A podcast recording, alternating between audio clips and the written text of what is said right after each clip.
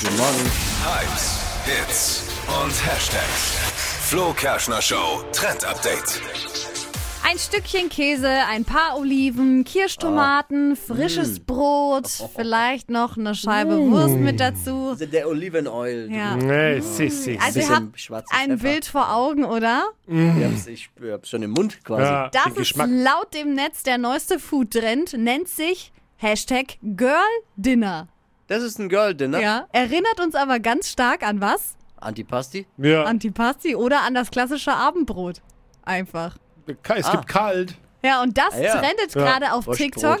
Und äh, viele in Deutschland, die amüsieren sich natürlich darüber, weil Abendbrot gibt's bei uns schon ganz schön lang.